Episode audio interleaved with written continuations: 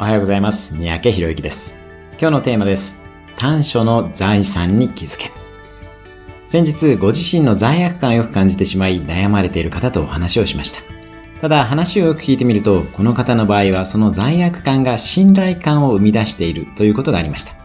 つまり、例えばセールスの場において、ある種の罪悪感のようなものがあるために、かえって顧客の信頼を得ていました。こういうケースの場合は、対処法は2つあります。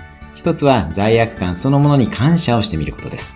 感謝をしてみることで自身の罪悪感を受け入れることができ楽に生きられるようになります。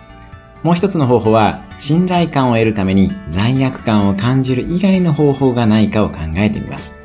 無意識で罪悪感と信頼を引き換えてしまっている可能性があるので信頼を得るために自分から相手に貢献する意識などを持ってみます。